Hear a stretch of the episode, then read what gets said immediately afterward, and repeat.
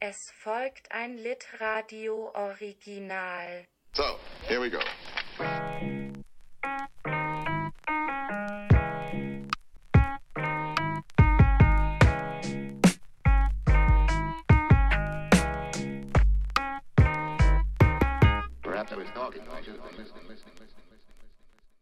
Hallo und herzlich willkommen zu Folge 22. Ich kann es kaum glauben, dass wir es bis hierhin geschafft haben von Komm Schatz, wir lesen ein Buch. Hallo Tore, hallo Guido. Schön, dass ihr immer noch mit dabei seid.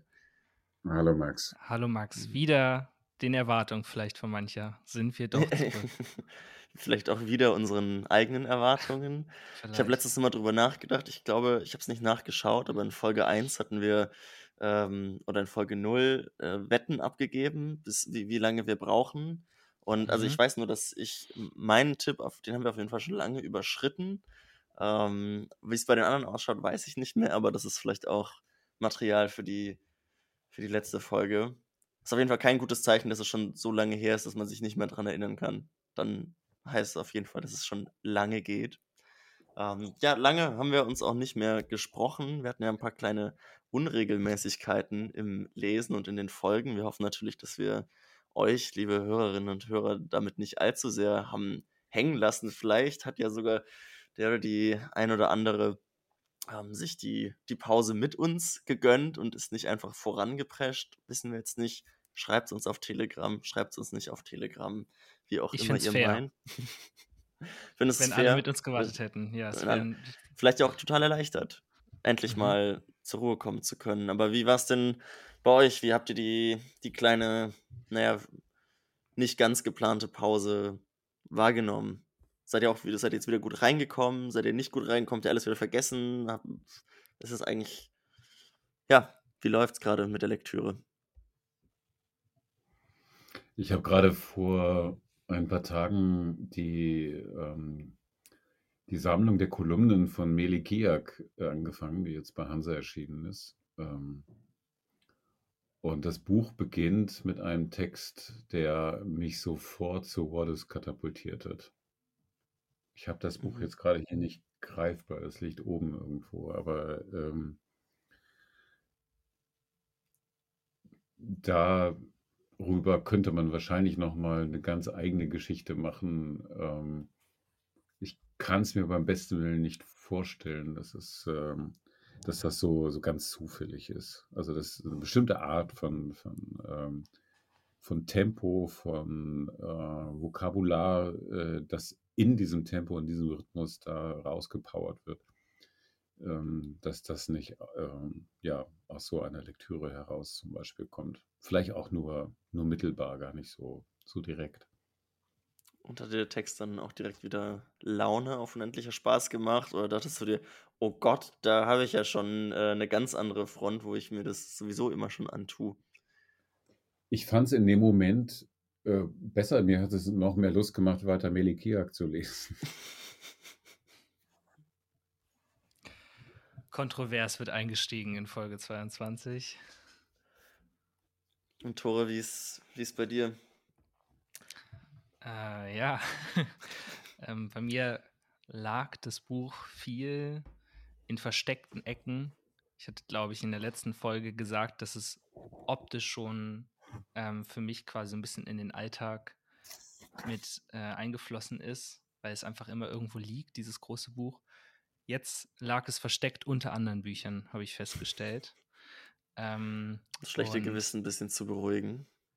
Ja, ja, und umso schlechter habe ich mich dann heute gefühlt, als ich es dann hervorgeholt habe und festgestellt habe, wir haben Podcastaufnahme und ich habe die 50 Seiten nicht gelesen zu heute.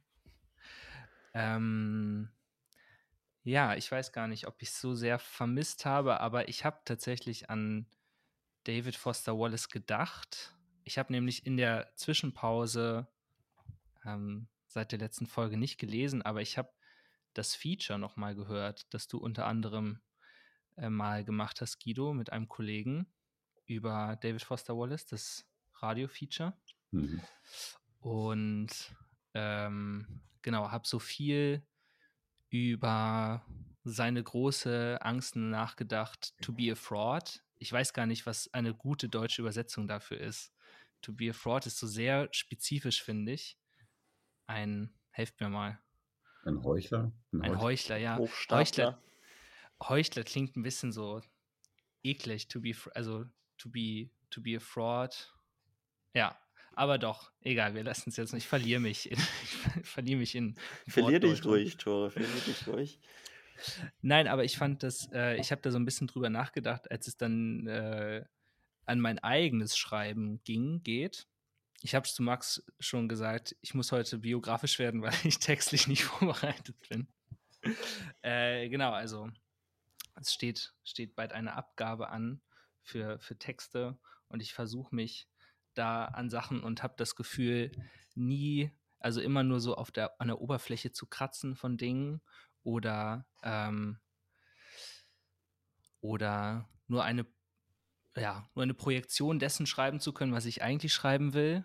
Und Wallace bezieht das, also beziehungsweise in unendlicher Spaß geht es dann nicht ja unbedingt äh, um das Schreiben an sich, aber äh, ja, ich habe mich doch an die eine oder andere Stelle zurückerinnert und weiß nicht, ob ich Trost darin finden konnte, aber irgendwie kam es, kam es in meinen Kopf. Vielleicht muss ich das einfach irgendwie mit aufnehmen oder auch nicht.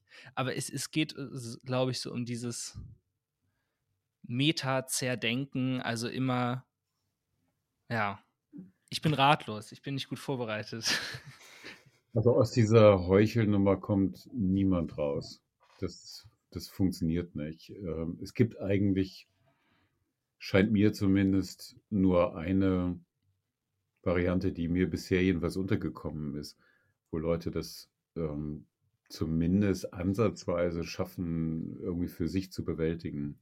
Nämlich indem sie zum Beispiel den, das, was sie da geschrieben haben oder schreiben, auch für den Druck aufbereiten. Also, ähm, also zwei Beispiele, die mir so ad hoc jetzt irgendwie einfallen, wären ähm, Mark äh, Danilewski mit äh, House of Leaves, der was, was, was ein, auch ein extrem komplexes Buch ist, ähm, was aber eben auch sehr viel mit typografischen äh, Eigenschaften eben arbeitet. Ähm, also viel Visualisierung auch von ähm, dem, was inhaltlich passiert, ähm, über Typografie auf der Seite veranstaltet. Und das Buch hat ähm, Danilewski komplett selbst am, am Computer eben gesetzt, ähm, was halt ewig gedauert hat. Und das war für ihn, glaube ich, so ein, so ein Versuch, ähm, die Unsicherheit darüber, ob das irgendwas taugt, was er da erzählt, sozusagen zu bewältigen, weil, weil sozusagen dieser handwerkliche Aspekt äh, ganz stark damit reinkam. Und jetzt jüngst etwa das zweite Buch von Sindoran Varataja, ähm, das mit ähm, auch vielen unkonventionellen Zeilenumbrüchen etwa arbeitet und damit so eine, eine ähm, ein lyrisches Element eben in die Prosa mit einbaut. Ähm, da sagt er auch, es war absolut notwendig, dass, dass, äh, dass ich das selber äh, setzen muss. Ähm, sonst wäre ich nicht damit klargekommen. Ne, also das hat, hat nochmal so andere ähm, Aspekte. Und ich weiß nicht, bei, bei Wallace, ähm, ich glaube, das haben wir schon mal irgendwann gesagt, dass er von sich ja betont hat, er sei ein, äh, wie hat er es gesagt, ein Five-Draft-Man. Also der, der fünf ähm, Versionen erstmal irgendwie herstellen muss, bevor er irgendwie ansatzweise denkt, er könnte das aus der Hand geben. Und selbst dann, ne? Aber, aber sozusagen dieses Überarbeiten und immer nochmal überarbeiten, darauf angewiesen sein, dass dann der, sein Lektor Michael Peach ihm was zurückgibt und er darauf dann auch reagieren kann. Ähm, nur, nur darüber ist sozusagen die, die, dieses Land in, in Sicht, um ähm, dann irgendwann sagen zu können, okay, jetzt, äh, jetzt höre ich mal auf, weiter da äh, dran zu machen und ähm, kann diese Heuchelnummer irgendwie ablehnen. Aber scheint ja für Wallace trotz seiner, seiner, seiner Five Drafts nicht so gut funktioniert zu haben, oder? Wenn er sich nach wie vor noch mit der, mit der Angst herumplagen musste, dass das eigentlich alles nur geheuchelt ist. Ja, das ist ja, ich meine, wenn man es jetzt ein bisschen psychoanalytisch betrachtet, ist das, was, was da passiert, ja eigentlich ein Versuch der Objektivierung. Also, dass ich ähm, auf, auf, äh, auf eine Materialität hin etwas ähm, umbaue, was, was, ich, was ich schreibe, was in meinem Kopf irgendwie passiert, was ich, äh, wo ich Sätze aufschreibe. Und ich mache das jetzt irgendwie an, an einem Gegenstand fest. Äh, sei es, dass mhm. ich jetzt so, so, eine Seite habe und äh, ich fange jetzt mal an, ich mache mir ein schickes Titelblatt oder, oder so. Ähm, oder was ich auch schon mal, glaube ich, erzählt habe von dem niederländischen Schriftsteller ähm, AfD van der Heyden, der äh, sich so eine richtige Werkstatt in seinem Haus gebaut hat, wo er so, so Dummies von, von den Büchern, die er erst noch schreiben will, baut. Um dann sozusagen nur eigentlich der Empfänger seines eigenen Auftrags zu sein, der da so, ich habe jetzt hier 600 Seiten, die muss ich jetzt voll kriegen. Ich habe jetzt hier einen Dummy und erst wenn ich diese 600 Seiten voll habe, dann habe ich meine Arbeit geleistet. Also so ein ganz, und, und diese, aber das ist ja ein Zwang, das ist ja eine zwanghafte Handlung, äh, wenn, wenn man so will, die, da, die dahinter steht. Und den wird man ja nicht los, dadurch, dass man diesem Zwang folgt. Ganz im Gegenteil, sondern man füttert ihn ja geradezu.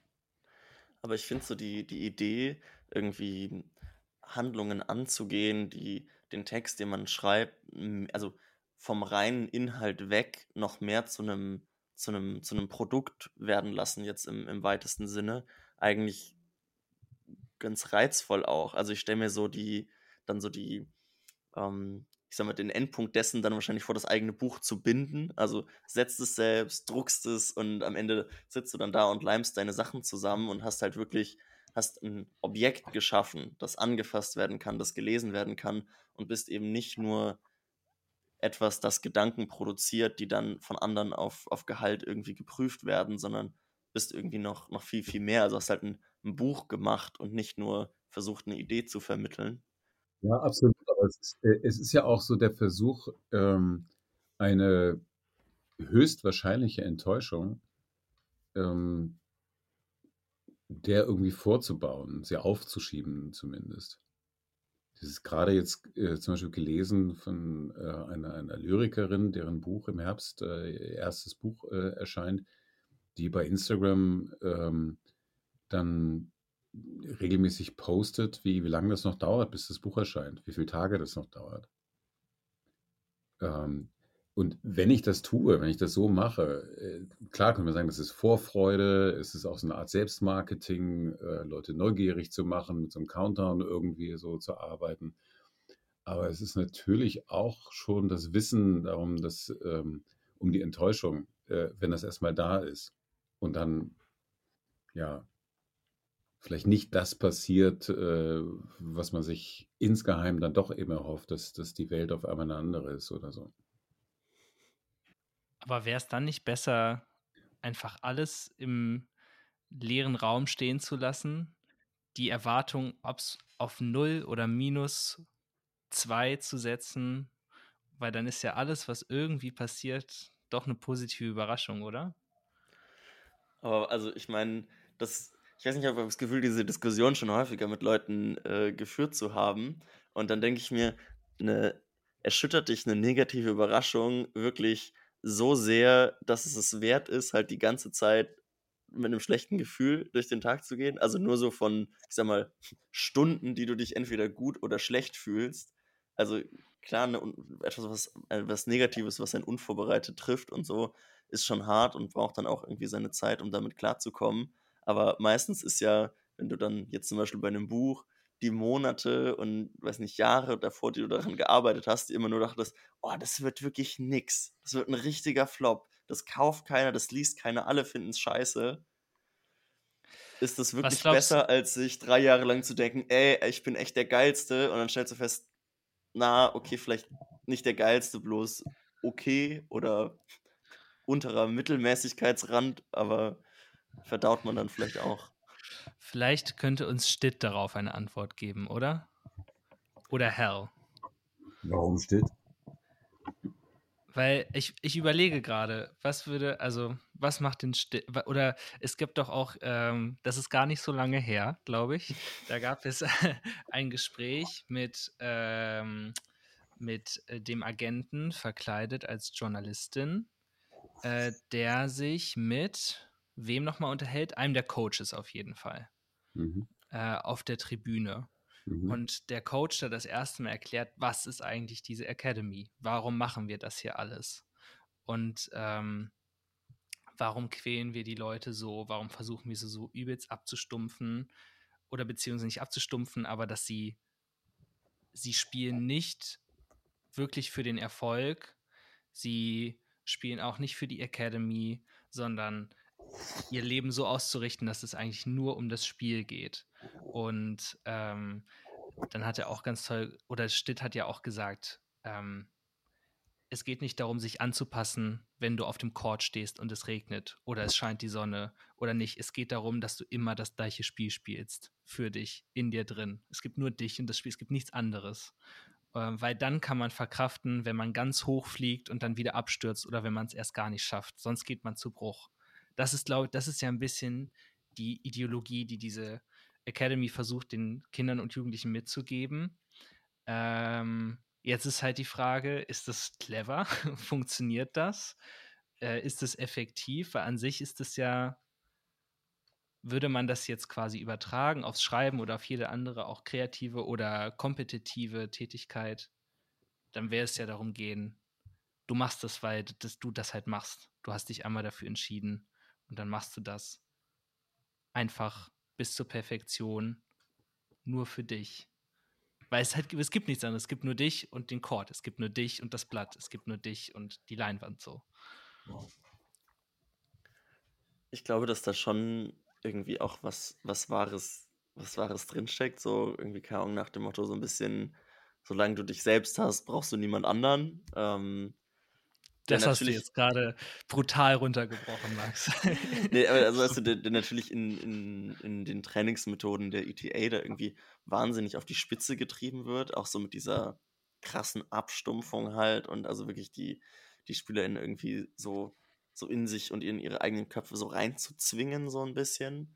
Ähm, aber ich glaube, so vom, so von den, also vom, vom Grundsatz steckt er ja eigentlich nur drin, dass man so, keine Ahnung, mit seinen, seinen eigenen Emotionen so ein bisschen haushaltet oder halt so, sag ich mal, so einem, in so einem gewissen leichten Dauerreflexionsprozess so ein bisschen drinsteckt, dass die, dass das eigene Handeln und Denken irgendwie erstmal so, so eine Spirale dreht, bevor irgendwie die, die Handlung erfolgt. Ähm, und ich glaube, das kann, also keine Ahnung, gerade in Bezug auf, aufs Schreiben oder auch auf das Managen von Erwartungen schon ein wertvolles Gefühl sein. Aber warte, ganz kurz, da glaube ich nämlich, ähm, es ist alles nicht fertig gedacht, aber ich glaube, es geht doch gerade darum, das Reflektieren komplett aus dem Handeln rauszunehmen, oder? Es geht doch darum, äh, Routinen nur aufzubauen. Also ich, das ist, also geht es nicht darum, dass die überhaupt nicht drüber nachdenken, was ich jetzt mache, was könnte dann passieren, warum mache ich das, wie mache ich das, sondern es geht darum, in körperliche Routinen zu kommen und dass der das Brain so komplett auf Autopilot läuft. Und anders funktioniert nicht, weil wenn sie anfangen zu reflektieren, dann bricht alles zusammen. Und das ist ja auch das, was Hell, glaube ich, so fertig macht und was sie ihm unterschwellig, weil wenn er, wenn er auf einmal drüber nachdenkt, warum mache ich das, was passiert hier eigentlich und so, dann gerät er in eine Lähmung und in eine Angst. Äh, gar nicht das Warum. Und also ich glaube, dass, ähm, also jetzt um eine Übertragung zu leisten, wenn wir es halt im, also in der, in der ETA, es geht ja um was, um was Physisches, um Sport, es geht ja um Körper. Denn der, der Körper ist ja das Instrument, äh, den, den du zum Spiel brauchst. Und dementsprechend kann der Geist natürlich ausgeschaltet bleiben. Äh, aber das heißt ja auch wiederum, dass du Ah, nee, nee, ich, nee, okay, nee, Max, nee. Im, das, ja. Im ist es ja auch so. Im Ennet House wird ja auch nicht, also so wie ich das jetzt bisher gelesen habe, geht es nicht darum, dass die Leute versuchen zu reflektieren, warum bin ich hier so gelandet? So, was ist mein Lebensweg? Was ist in der Kindheit gewesen? Und versuchen sich als psychologisch-soziologisches Wesen irgendwie in ihre Welt einzuordnen und dann so die Formel zu finden, wie muss ich mein Leben finden, wie muss ich mein Leben spezifisch auf mich abändern, sondern es geht halt darum, diese Routinen zu entwickeln, zu diesen Meetings zu gehen, morgens, abends einmal zu beten, egal zu wem oder was. Und das ist einfach jetzt dein Lebensinhalt, bis es dir irgendwann ein bisschen besser geht. Das ist aber ja, immer doch auch die Formel. Aber um, also um was zu erzeugen, und ich glaube, es geht in beiden Fällen darum, irgendeine Form von bewusster Gelassenheit zu erzeugen. Also, dass du, dass du diesen, diesen Modus kennst und dir auch dessen, diesem Modus irgendwie bewusst bist und daraus halt eine, sag ich mal, eine Neutralität irgendwie oder in dem Fall vielleicht auch so ein schöner formuliert Gelassenheit nennen könnte, erzeugst, die es dir halt eben ermöglicht, zum Beispiel mit der, ähm, mit der Karriere als Tennisprofi irgendwie fertig zu werden und den Höhen und Tiefenflügen oder die es dir halt ermöglichen, durch die, sag ich mal, ähm, unschönen Seiten des Entzugs und des Lebens danach irgendwie so durchzugehen. Mhm. Und also, keine Ahnung, vielleicht ist das auch mhm. Stumpfheit mhm. und keine ja. Gelassenheit. Ähm, aber so in der etwas euphemistischeren, schöneren Vorstellung. Guido, was sagst du? Du musst jetzt entscheiden. Ich glaube, diese Form von Gelassenheit, die du meinst, Max, das ist eher die Situation, in der man nicht mehr unmittelbar Angst hat. In der das Entsetzen ein, ein Stück weit zurückweicht und entweder sowas wie eine reale Hoffnung oder ein, ein, ein Ziel, was in Greifweite sich äh, befindet, äh, zu sehen ist oder eben eine Form von Betäubung möglich ist. Aber ich meine, wenn, wenn du dir die Geschichten anguckst und äh, die, ob das jetzt pur Tony Krause ist, der äh, ja auf den, den Seiten, die wir für heute eigentlich lesen sollten, ähm, subtiler Seitenhieb. ähm, vorkommt oder ähm, die, ja, die ständigen Querreferenzen mit, mit Joel van Dyne, äh, auch, auch zu Don Gately, ähm, lauter Leute, die in purer Verzweiflung äh, leben wo sowas wie Gelassenheit ähm, gar, nicht, gar nicht möglich ist. Da könnte man dieses, diese Routinen, von denen du gesprochen hast, Tore, eher so als so ein, äh, wie so eine Art, so eine Art Haltegriff, ohne, ohne den man halt umkippt, äh, betrachten. Genau, aber das ist es doch eigentlich, oder? Dass die Leute eben in ihrer puren Verzweiflung dann ins Endet House kommen und dort dann, wenn, wenn sie es durchhalten, wenn es irgendwie gelingt, diese Routinen durchmachen, sich irgendwie aneignen und dann im Idealfall halt die Verzweiflung immer ein Stück weit ähm, immer weiter eindämmen können und halt vielleicht zu einer Form von Gelassenheit finden, in der sie, ja, ich weiß auch nicht, einer gewissen Neutralität dem begegnen können, was halt noch kommt. Und dann vielleicht im Endeffekt wieder Hoffnungen entwickeln entwickeln können. Ja, da stimme ich auch total zu, aber ich überlege nur gerade, äh, gibt es in diesen Universen oder in diesem Universum quasi eine Figur, die es darüber hinaus geschafft hat? Also wenn man sagt, nach dem absoluten Tiefpunkt kommt kommt erstmal der Haltegriff. Also wie so eine, wie so eine Zwischenwelt, wie der, wie heißt es? Limbus? So. Äh, und ähm, aber gibt es eine Figur, die es da rausgeschafft hat und wieder an der Oberfläche ist und versucht so aktiv sich neue Ziele zu suchen im Leben oder zu überlegen, was will ich denn eigentlich? Was gibt es denn Schönes? Wohin will ich nächsten Sommer reisen? Was ähm, mit was für Menschen will ich mich umgeben? Wie gestalte ich aktiv mein Leben? Ich glaube, also mir fällt Scheiß, Tore. Also bitte. Ja, das ist der schöne Spießerscheiß. So. Davon, davon, fällt mir halt äh, keine Figur ein, sondern alle schaffen es irgendwie nur in diesem Modus weiterzumachen und viele nicht mal das. Das ist ja irgendwie, und deshalb weiß ich nicht, ob Wallace überhaupt darin denkt, dass es quasi diese drei Stufen gibt. Oh Gott, das ist auf einmal wie so ein sehr christliches Weltbild, in das wir hier abrutschen. Aber versteht ihr, was ich meine? Gibt es, gibt es den Himmel? Gibt es so das, wo man an der Oberfläche ist, frei aufatmen kann und sagt, Leute, there's the good life. Lasst uns nach Italien reisen und drei schöne äh, Wochen auf, irgendwie in den Weinbergen haben. Ich glaube, für ihn ist so das Maximale, was irgendwie geht, einfach weiterzumachen und den Schmerz nicht an sich ranzulassen. Und so von Tag zu Tag einfach. Ja, Prove freies Atmen, freies Atmen gibt's wenig in unendlicher Spaß. Ja. Würde ich auch sagen. Guido, nee, noch? Nee, die gibt es nicht. Die gibt es einfach nicht. Also ich überlege gerade, ich versuche krampfhaft irgendwie eine, eine Person zu identifizieren, die äh, in diesem Buch vorkommt, wo das. Doch, Mario. Ist doch klar. Oder? Hm. Also, also Mario, Mhm. der hat Bock Hm. zu viel, der hat auf alles Bock, was er macht. Der Ja. hat einen Heidenspaß, wenn er mit Shit im Beiwagen durch die Gegend ballert oder runter zockelt, um sich ein Eis zu holen oder gerade übers Krähennest gehalten wird, um da die SpielerInnen zu filmen. Mhm. Das stimmt. Aber das geht ja, glaube ich, auch nur, also äh, Point taken, absolut. Aber es geht ja auch, glaube ich, nur, weil er außerhalb dieser Welt ein bisschen steht. Eben durch seine, äh, durch seine äh, starken Behinderungen, äh, dass er eigentlich, also er lebt ja in dieser Welt und er ist da irgendwie auch mit aufgenommen, aber er ist ja nicht kompetitiv da drin.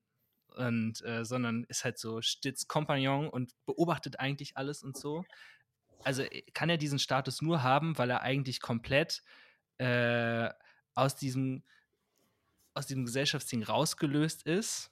Aber ja auch nicht, dass er quasi, er ist ja nicht durchgerutscht, wie jetzt, sage ich mal, die Leute im, im Ennet Drug House, sondern er schwimmt eigentlich nebenher, wie in einem komplett anderen Schwimmbecken. Ich glaube, Mario hatte halt in ganz großen Anführungszeichen im Vergleich zu allen anderen dann das Glück, dass sein Leiden ihn von Anfang an begleitet hat, sein Leben lang.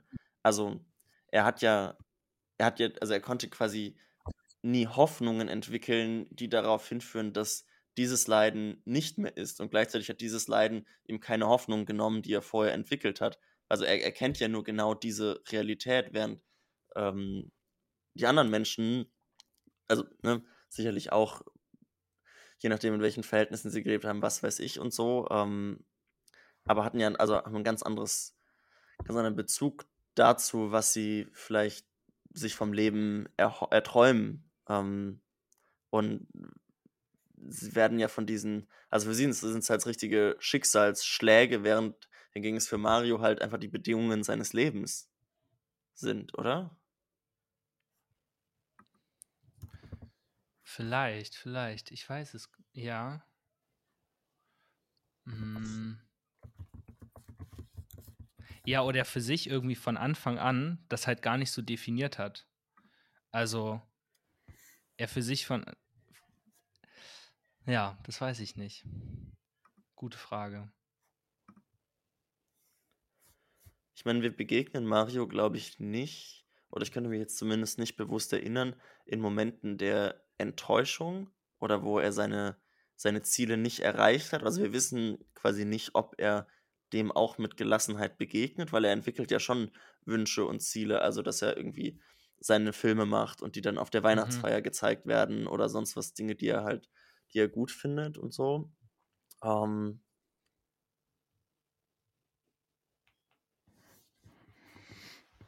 Deswegen, ja, genau, deswegen glaube ich, ist es schwer zu sagen, ob das, also ob er einfach immer gut, gut drauf ist, so, jetzt mal ganz, ganz runtergebrochen gesagt, oder, ah, ich, ich weiß auch nicht, ich verliere mich gerade ein bisschen in meinen Überlegungen.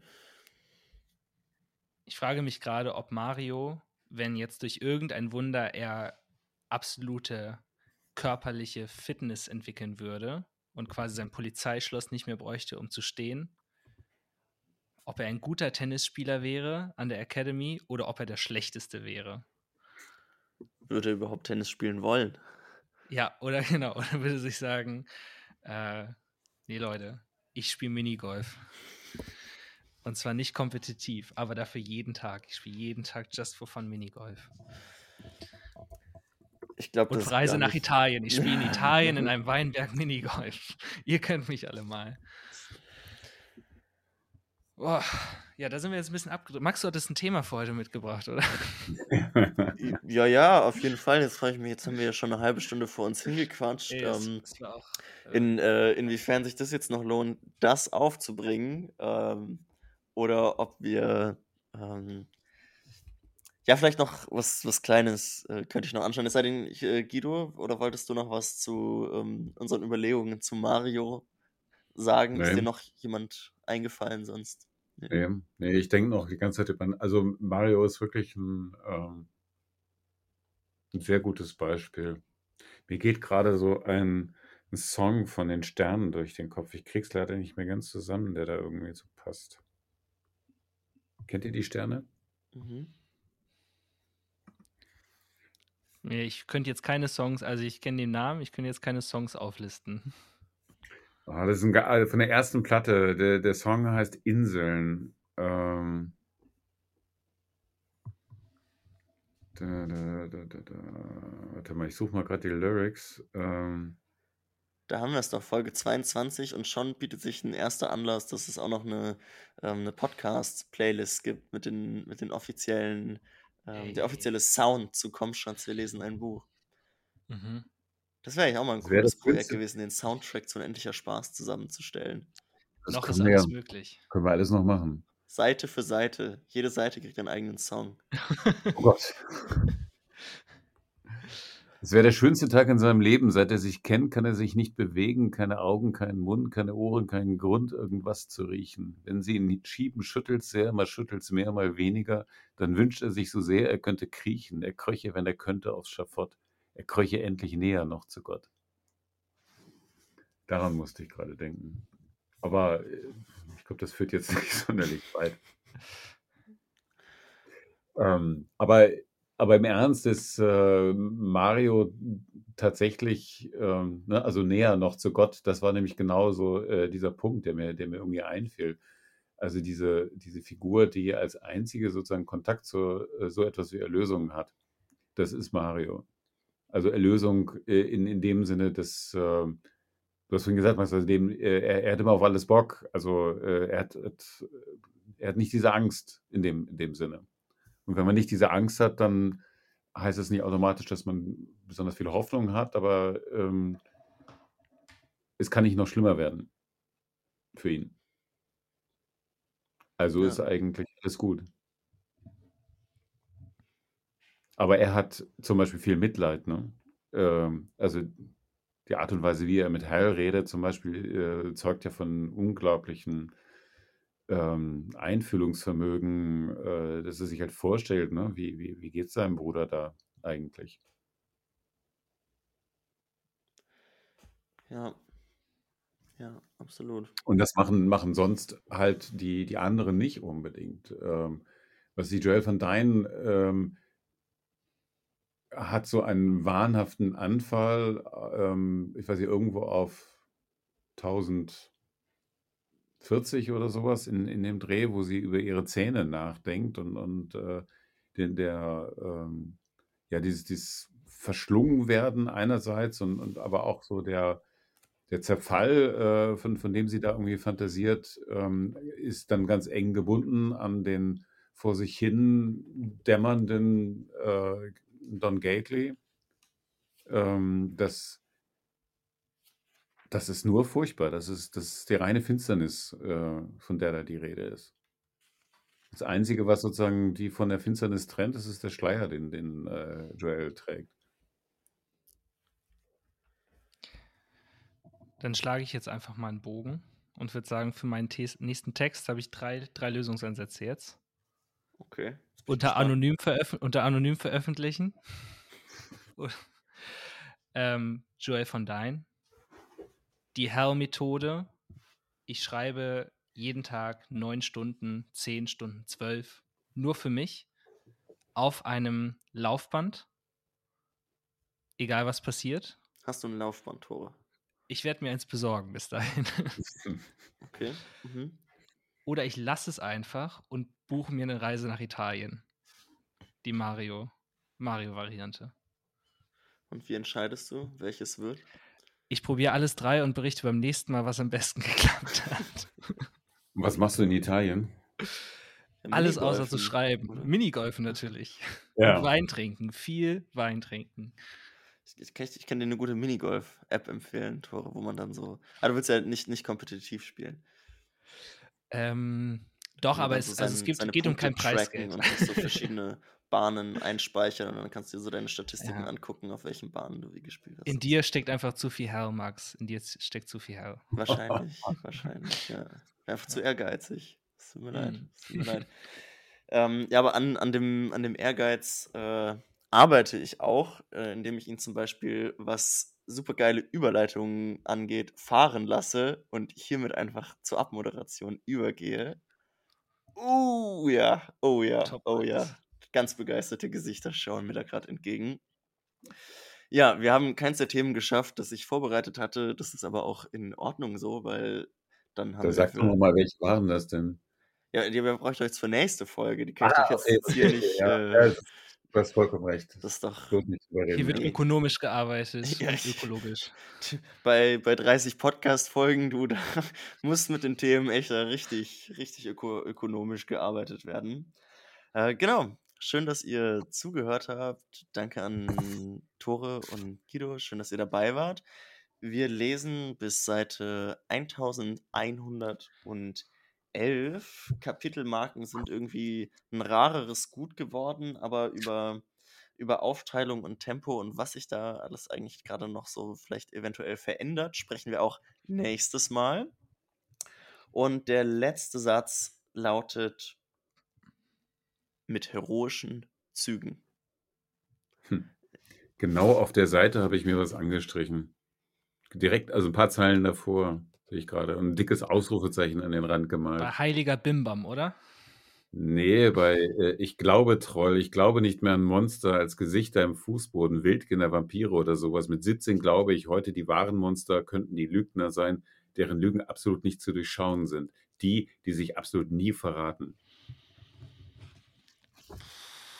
Womit wir wieder bei den Häusern wären, aber dann machen wir nächste Woche weiter. Oh, jetzt gehe ich doch nicht mit guter Laune hier raus.